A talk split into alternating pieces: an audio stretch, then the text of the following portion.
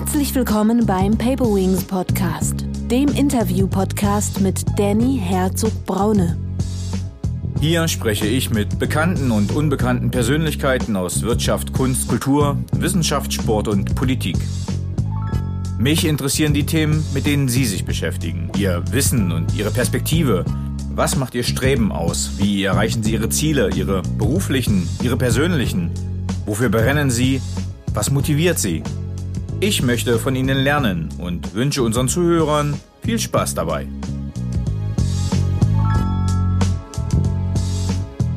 In meiner Ausbildung, die ich gemacht habe hier in Magdeburg zur Bürokauffrau, war ganz schnell klar, okay, angestellt ist äh, nicht das berufliche Modell, was ich mir für die Zukunft vorstelle.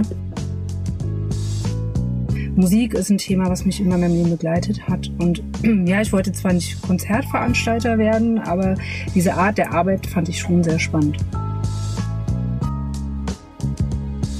Das Internet hat halt ganz andere Spielregeln und Online-Events umso mehr. Und da muss man komplett neu denken.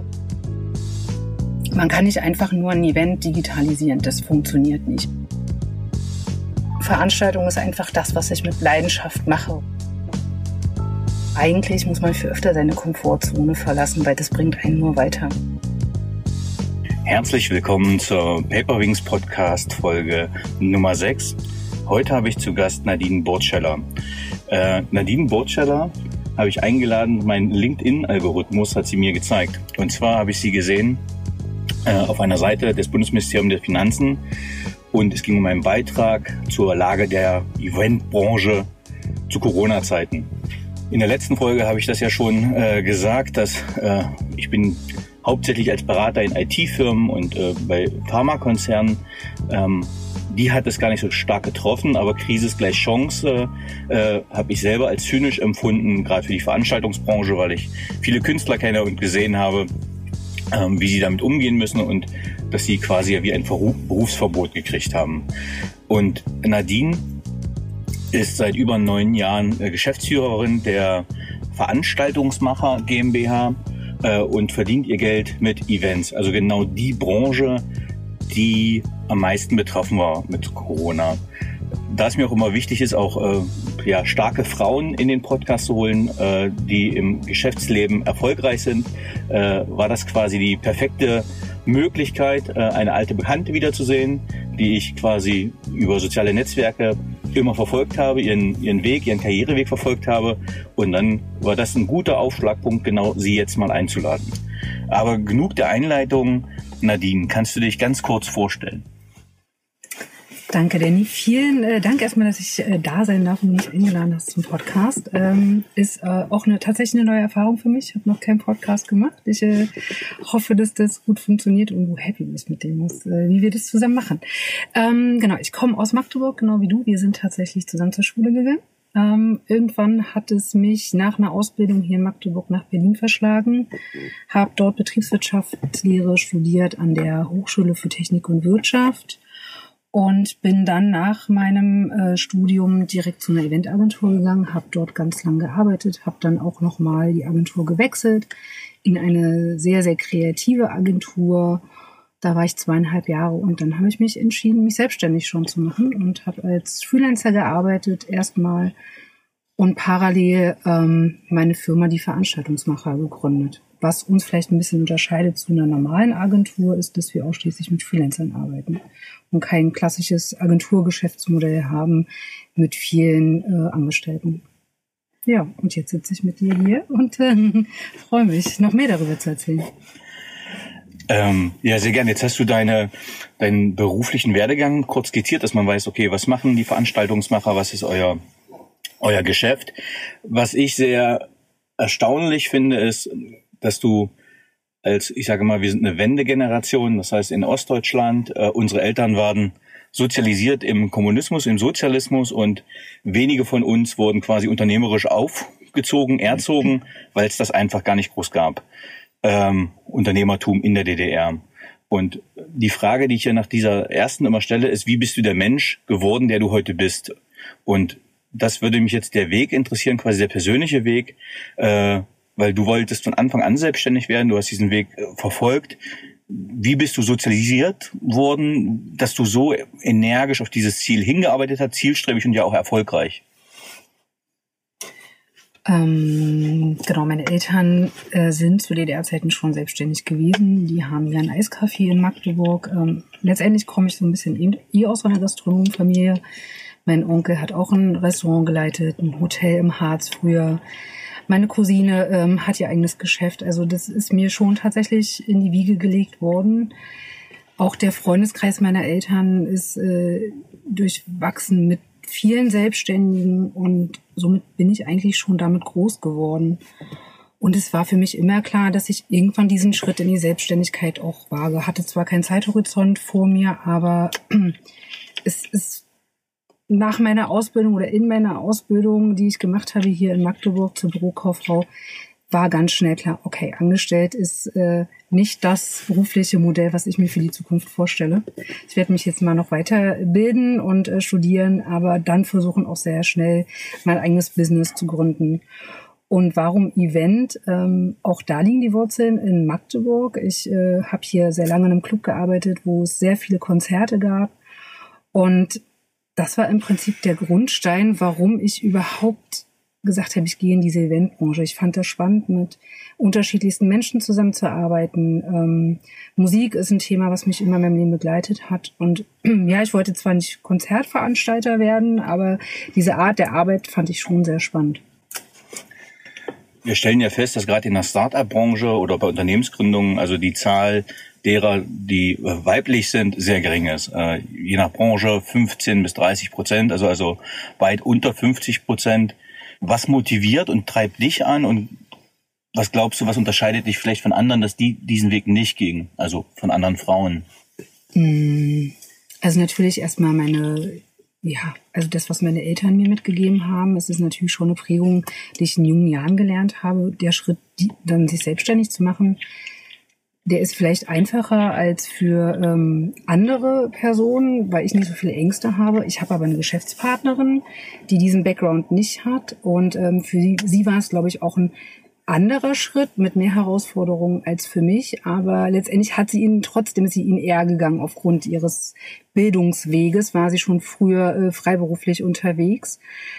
Äh, aber auch sie tickt so, dass sie gesagt hat, hm, ich bin, glaube ich, nicht die geborene Angestellte. Ich möchte meine eigenen Ideen verwirklichen. Ähm, ich möchte mehr direkt mit Kunden arbeiten, nicht immer einen Chef dazwischen haben, eigene Ideen umsetzen. Und wir sind beide der Typ, die sagen, komm, lass uns das machen. Wir gehen nach vorne, wir probieren das einfach aus. Wir wissen, auch Scheitern gehört dazu. Das macht es aber eigentlich in der Regel immer nur spannend ähm, weil aus den Fehlern lernen wir auch. Und das kann ich eigentlich nur jedem sagen, der mit dem Gedanken spielt, zu gründen. Und gerade Frauen, ja, du hast recht, es gibt viel zu wenige Frauen, die sich trauen, ein Unternehmen zu gründen. Das hat sicherlich viele Aspekte, warum das nicht so ist. Aber ich kann nur jedem empfehlen, einfach ausprobieren und nicht lange ähm, abwägen, was eben Frauen gerne machen, alles in die Waagschale werfen und hm, mache ich das so, mache ich das so, traue ich mir das, kann ich das, einfach wirklich ausprobieren und nach vorne gehen. Und wenn es nicht klappt, nicht den Kopf in den Sand stecken, sondern einfach weitergehen, vielleicht auch was Neues ausprobieren. Und da denke ich, dass wir uns bei den Männern doch noch mehr abschau abschauen können. Ähm, die sind einfach mutiger. Mhm, danke. Den weil würde ich gern aufnehmen, aber ich glaube, so leicht ist es vielleicht gar nicht. Denn, äh, aber das, die, die Frage kann ich ja gleich zurückspielen. Äh, es geht nämlich ja auch um Work-Life-Balance und du bist ja auch Mutter. Äh, und ich glaube, das ist, glaube ich, nochmal ein großer gesellschaftlicher oder geologischer, kultureller, wie auch ich, wie auch immer, äh, Hemmschuh oder äh, einfach eine andere Verpflichtung, die Frauen vielleicht nochmal mehr, äh, ja, mehr beschäftigt und selbstständig sein heißt ja auch selbst und ständig. Und äh, wie kriegst du das quasi unter einen Hut? Ich glaube, ich versuche immer eine gute Balance zu finden zwischen Mama sein und arbeiten. Das gelingt mir manchmal gut, manchmal nicht so gut. Ähm, und wenn es mir nicht so gut gelingt, einfach nicht dazustehen und zu sagen, boah Mann, heute hast du das irgendwie gar nicht hingekriegt, sondern zu denken, ähm, morgen ist wieder eine neue Chance und ich versuche es einfach besser zu machen. Es ist definitiv ein Spagat. Ich bin auch alleinerziehende Mama und Geschäftsführerin. das ist immer eine große Herausforderung, weil gerade wenn ich auf Veranstaltungen unterwegs bin, muss ich eben schauen, wie kriege ich mein Kind versorgt, aber nicht zu viel ihn auch wegzugeben, dass er immer weiß, die Mama ist da ähm, und ich kann ihm helfen, wenn er mich braucht. Das zerrt manchmal schon an meinen Nerven, aber ich weiß, wofür ich das tue. Jetzt, wir sind beide ein super Team. Und wenn ich weiß, es geht ihm gut, kann ich auch guten Gewissens eben auf eine Produktion fahren und Veranstaltungen machen. Und ähm, Genau, und zum Stichwort Work-Life-Balance. Ähm, klar, ich bin ein Arbeitstier, ich mache das total gerne, ich mache das mit großer Leidenschaft. Und manchmal bleibe ich selber dabei auf der Strecke, das muss ich zugeben, gerade weil mit der Arbeit gleichwertig steht mein Kind und was tue ich für mich, ist ja auch immer so der, der, die Live-Komponente bei der Frage. Ähm, ja, das bleibt tatsächlich manchmal auf der Strecke. Und ich versuche dann aber äh, seit Corona tatsächlich auch mehr Sport zu machen, habe wieder viel mehr Yoga gemacht in letzter Zeit, mache ich eigentlich seit sieben Jahren, mal mehr oder weniger viel. Und ähm, das hilft mir momentan sehr, mich durch diese doch herausfordernde Zeit mit Corona ähm, irgendwie auf mich selbst zu fokussieren, wieder Stärke zu finden. Ähm, ich habe angefangen zu meditieren, das hilft wahnsinnig, um sich mal kurz rauszuziehen, sich zu fokussieren und dann mit neuer Kraft wieder an ein Thema ranzugehen. Ähm, sehr schön, du hast Corona auch gerade angesprochen. Äh, bleibt ja auch ein Thema nach wie vor. Wir sind jetzt äh, Mitte, Ende September, als wir diesen Podcast aufnehmen. Und auch in dem vorigen Podcast, viele haben ja diese Zeit dann zu Hause verbracht mit ihrer Familie. War das auch eine, also dann privat auch eine schöne Zeit oder war die damit schon mit den Ängsten überlagert?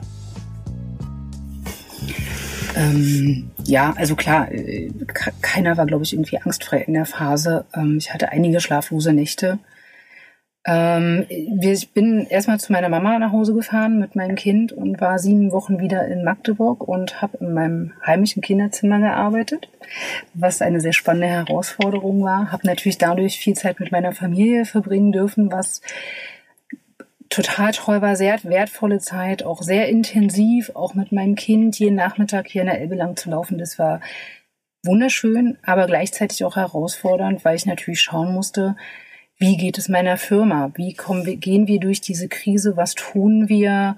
Wir hatten ja noch laufende Projekte und keiner wusste so richtig, was passiert mit denen, die, die wirklich im März noch waren. Wir standen eine Woche vor Veranstaltungen die wurde abgesagt. Wir haben es komplett rückabwickeln müssen. Das hatte weder der Kunde noch wir in, in dem Umfang bisher schon einmal gemacht.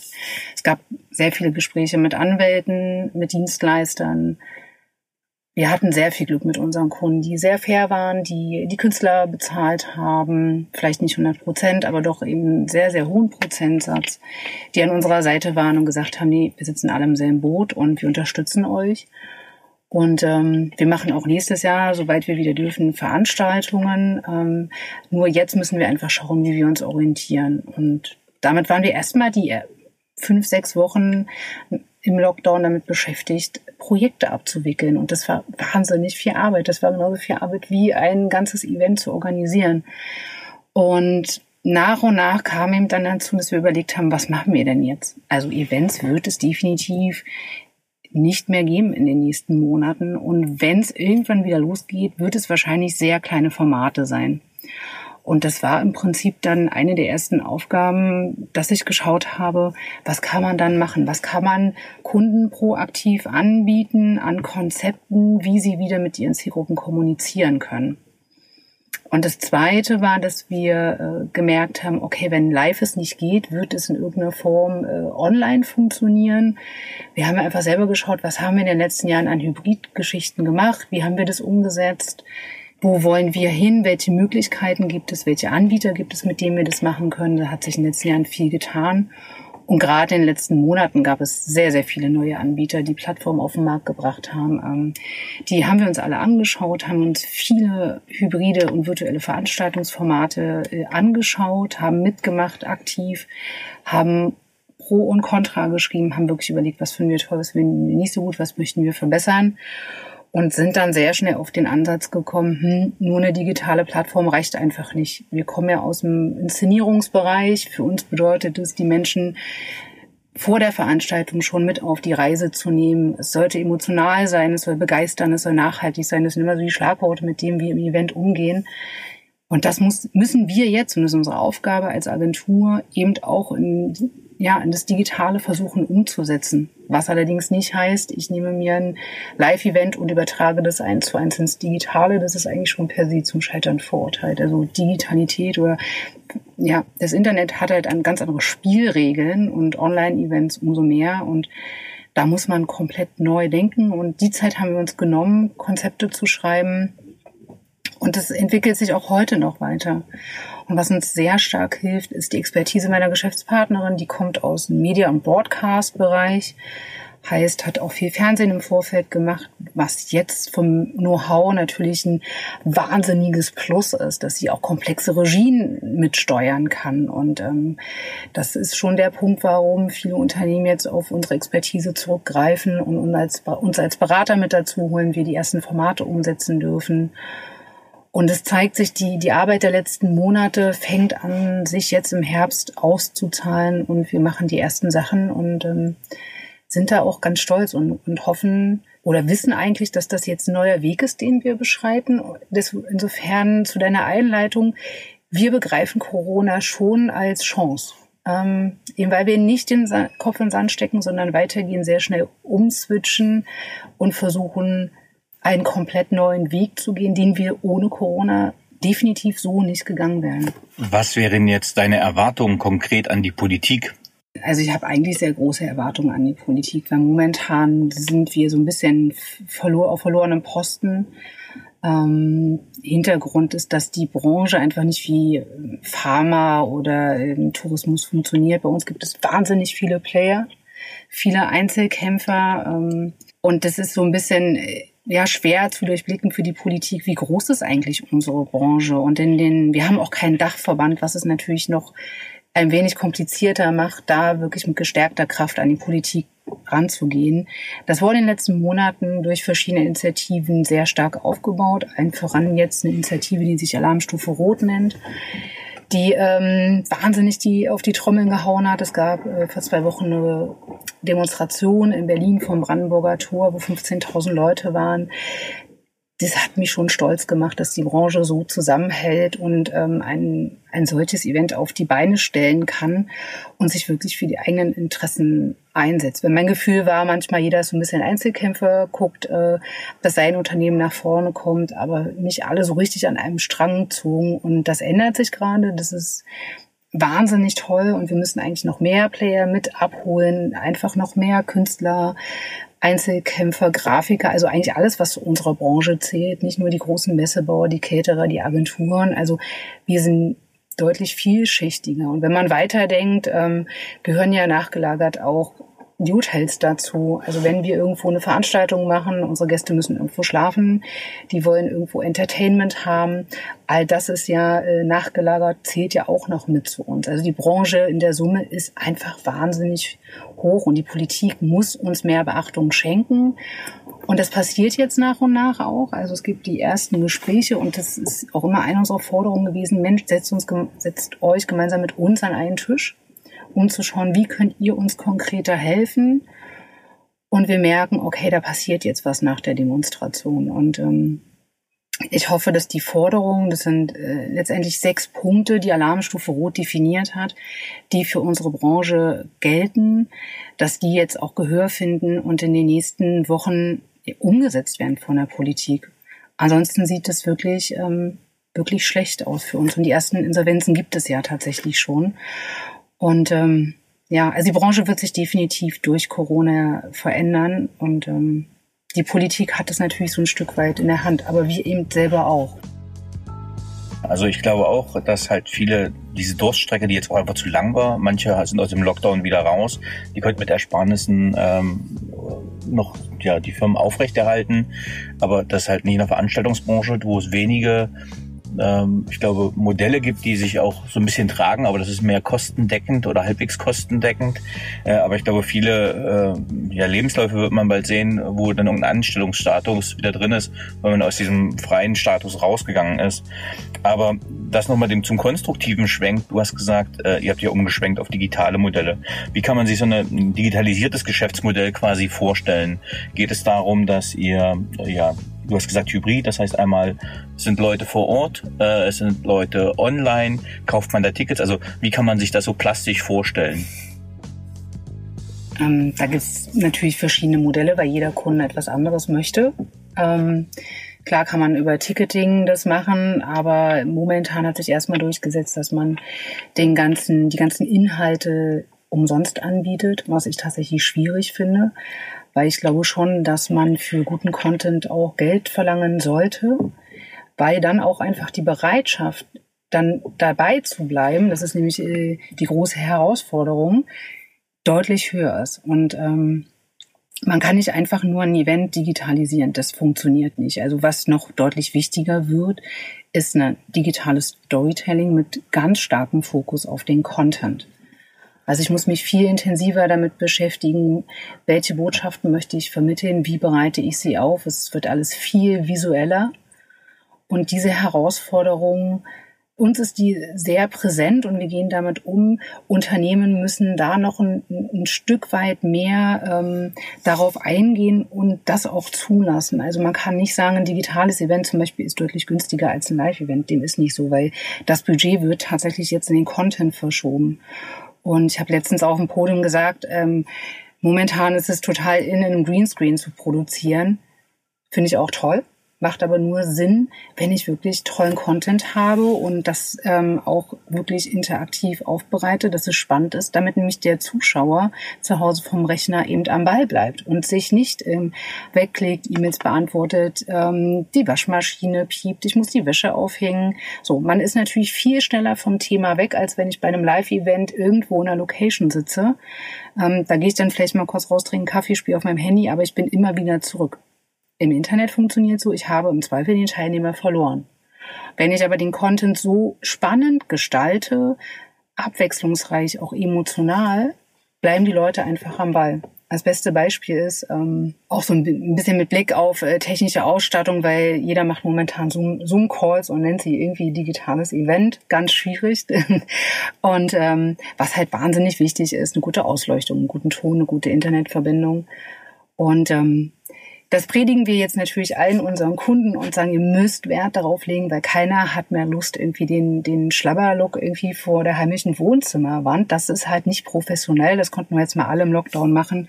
Jetzt muss sich jeder Kunde da deutlich professionalisieren und ganz, ganz viele machen das schon, aber eben viele auch nicht. Und es ist dann unsere Aufgabe. Und das einzige Beispiel, was ich bringen möchte als Vergleich, so jemand wie, ähm, von der CEO von Google, der kann sich natürlich immer noch hinsetzen mit seiner Schlabberhose und äh, vielleicht auch einer schlechten Ausleuchtung, aber der hat was zu erzählen. Dem hängt man an den Lippen. Das ist wahnsinnig spannend, was der erzählt. Der bringt es auf den Punkt. Und es ist das, was wir lernen müssen. Also unseren Content wirklich zusammenzufassen, zu komprimieren, bildlich aufzuladen, wenn ich nicht der beste Speaker bin, mir einen Coach zu nehmen, Kameratraining zu machen, all diese Sachen sind jetzt noch viel wichtiger als bei einem Live-Event. Und ähm, da unterstützen wir gerade unsere Kunden. Und dieser Fokus auf Content und hochprofessionelle technische Umsetzung mit einem super Moderator, und Interaktion mit dem Publikum, was zu Hause auf dem, vor den Rechnern sitzt, das sind eigentlich so mit die, die Schlüsselpunkte und eine gute Geschichte erzählen, die auch sich vielleicht in, in soziale Medien verlängert, die, wo es ein Follow-up gibt, wo man Sachen im Nachgang abrufen kann, gerade Vorträge. Das sind alles Sachen, um ähm, ja, die in der Summe auch eine Geschichte erzählen. Ähm, du hast vorhin gesagt, du hast im, im Lockdown wieder angefangen zu meditieren. Äh, und bei, äh, ich erlebe das bei vielen äh, Geschäftsführern oder Leistungsträgern, dass die genau diese Wege auch finden, auch bei anderen Leuten. Also Yoga äh, hilft halt auch Fokus zu finden, Meditieren hilft Fokus zu finden. Ähm, aber welche Fähigkeit oder Fertigkeit möchtest du gerne noch haben, die du noch nicht hast? Spannende Frage. Ähm, ich glaube, es ist eigentlich relativ banal. Ich würde wahnsinnig gerne zeichnen können. Das hat den Hintergrund, ich musste in den letzten zwei Jahren äh, sehr viel visuell, äh, konzeptionell arbeiten, weil ich Messestände äh, entworfen habe mit einer Architektin zusammen und ich immer Ideen im Kopf hatte und ich kann so wahnsinnig schlecht zeichnen. Und das würde mir sehr helfen, erstmal, weil ich es auch merke, wenn ich Da kenne ich einen guten Zeichencoach. auch wenn ich mit meinem Sohn zeichne, ähm, wäre das schon ganz toll, wenn ich das ein bisschen besser könnte. Und ich habe mir auch tatsächlich letztes Jahr ein Buch gekauft, wo man äh, gezeigt bekommt, wie man einfachste Figuren für Kinder nachzeichnet. Ähm, das wäre etwas, was mich persönlich entspannen würde zu zeichnen, auf der anderen Seite aber auch noch mal ein Stück weiterbringt in, in dem, was ich für die Arbeit vielleicht brauche. Also da würde ich ja tatsächlich gerade einsteigen, weil das ja genau das Thema ist, was ich auch so habe als Coach, tatsächlich Visualisierungstechniken, auch für Führungskräfte, auch für Präsentationen und weil das auch, ich glaube, in im Eventbereich oder im digitalen Bereich sehe ich halt auch, wenn ich zum Beispiel Coachings online mache, äh, wenn man das digital zeichnet mit an digitalen Whiteboards einfach illustriert mit oder im Hintergrund, dass das natürlich einfach nochmal dieses visuelle Medium, das nochmal auflockert, gerade in so Online-Geschichten.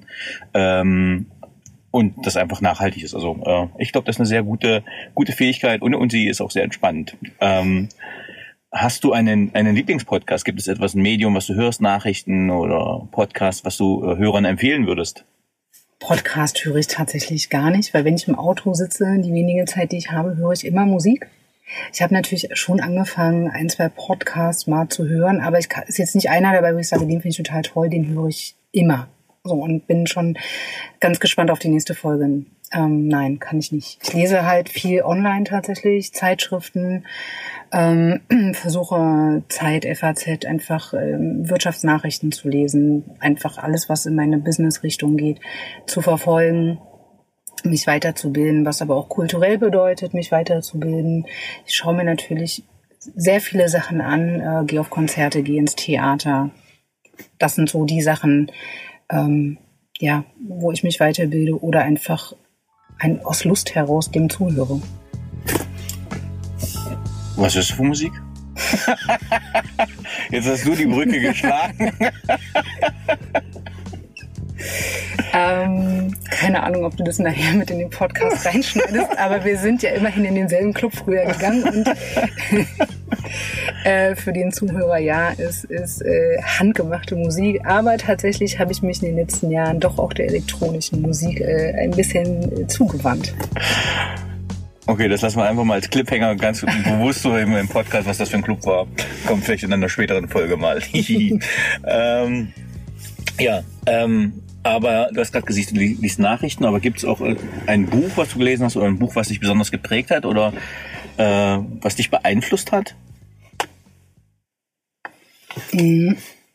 Also auch das kann ich jetzt nicht so direkt beantworten. Ich weiß, dass ich Anfang der 20er sehr viele Biografien gelesen habe ähm, und eine davon total hängen geblieben ist, auch jetzt noch in meinem beruflichen Leben, und zwar ist es die Biografie von Richard Branson. Das ist der Gründer von Virgin. Und ähm, einfach seinen Weg mit allen diesen Höhen und Tiefen, dem Scheitern, wieder aufstehen, ähm, nicht angepasst sein, sondern echt so ein Business-Punk zu sein und ähm, ja sagen zu unkonventionellen Lösungen. Das ist so eine Einstellung, die ich total toll finde. Und ähm, immer wenn ich einen Kunden habe, der sagt, er will einen tollen Keynote-Speaker, der inspirierend ist, steht er immer auf meiner Liste ganz oben. äh, wer waren die drei Menschen, die dein, den größten Einfluss auf deine berufliche Entwicklung hatten? Definitiv meine Eltern. Also einfach, weil sie mich durch ihre eigene Selbstständigkeit sehr früh ähm, zu Verantwortungsbewusstsein erzogen haben, durchzuhalten, auch das Scheitern eben dazu gehört. All diese, diese Werte, ähm, ja, die habe ich eigentlich von meinen Eltern mitbekommen. Und da unterscheiden sich sicherlich meine Mama und mein Papa äh, auch nochmal in ihrer Art, mir das zu vermitteln. Ähm, aber die haben mir eigentlich die Basis gelegt für ähm, mein, mein jetziges Leben und haben mich auch, begleiten mich auch bis heute. Ähm, sind ja eigentlich schon zwei Personen. Ich müsste ja nur mal eine nennen, aber mir fallen schon noch zwei weitere. Du, du kannst äh, das ist nicht ähm, limitierend. Dann tatsächlich einer meiner ersten Freunde, von dem ich vorhin erzählt habe, der hier in Magdeburg einen Club geleitet hat. Der hat mich ja im Prinzip dazu gebracht, dass ich in der Branche gelandet bin, wo ich heute bin. Wir arbeiten hin und wieder auch noch zusammen, was immer total schön ist. Und Veranstaltung ist einfach das, was ich mit Leidenschaft mache. Und ähm, habe ihn auch öfter angerufen, wenn ich mal Hilfe brauchte und wie geht's weiter? Hast du irgendwie eine Idee? Ich habe was Neues, sowas habe ich in Bezug auf Werbung, Vermarktung und so weiter.